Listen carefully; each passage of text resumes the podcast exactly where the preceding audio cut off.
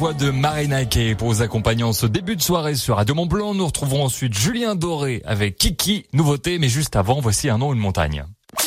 Un nom, une montagne sur Radio Mont Blanc. Jean-Philippe Buor en studio. Bonsoir Jean-Philippe.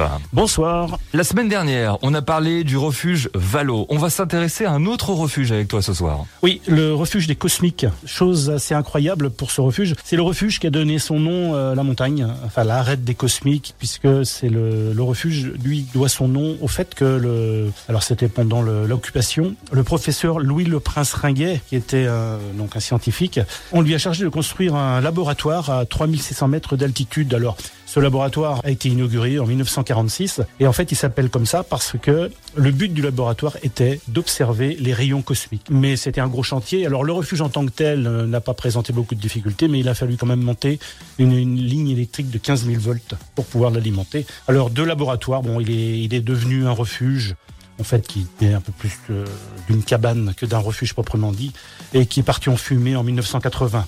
Donc le nouveau refuge des Cosmiques, lui, est beaucoup plus récent, puisqu'il date de juin 1991. La petite anecdote au refuge des Cosmiques, c'est qu'on y fait du vin. Eh oui, il n'y a pas de vigne, mais on y fait du vin. En fait, c'est un vin euh, qui est fait à base de raisin de, de jacquère, qui provient des marches hein, à côté de, côté de Chambéry donc à 150 km de là. Et en fait, c'est des cuves qui sont amenées par hélicoptère. Alors la trace carbone n'est pas terrible pour ce vin, bien sûr, mais il est amené en hélicoptère et il est en fait enseveli dans la glace. Les, cuves sont enterrées dans la neige et elles y restent comme ça un certain temps. Après, on enlève les cuves et le vin, c'est un vin qui est... Euh, alors il faut aimer le, vin euh, sucré puisque le, le fait d'être euh, quasiment congelé, il est sucré naturellement. Il paraît qu'il est très équilibré, très très riche en saveurs et en arômes. voilà.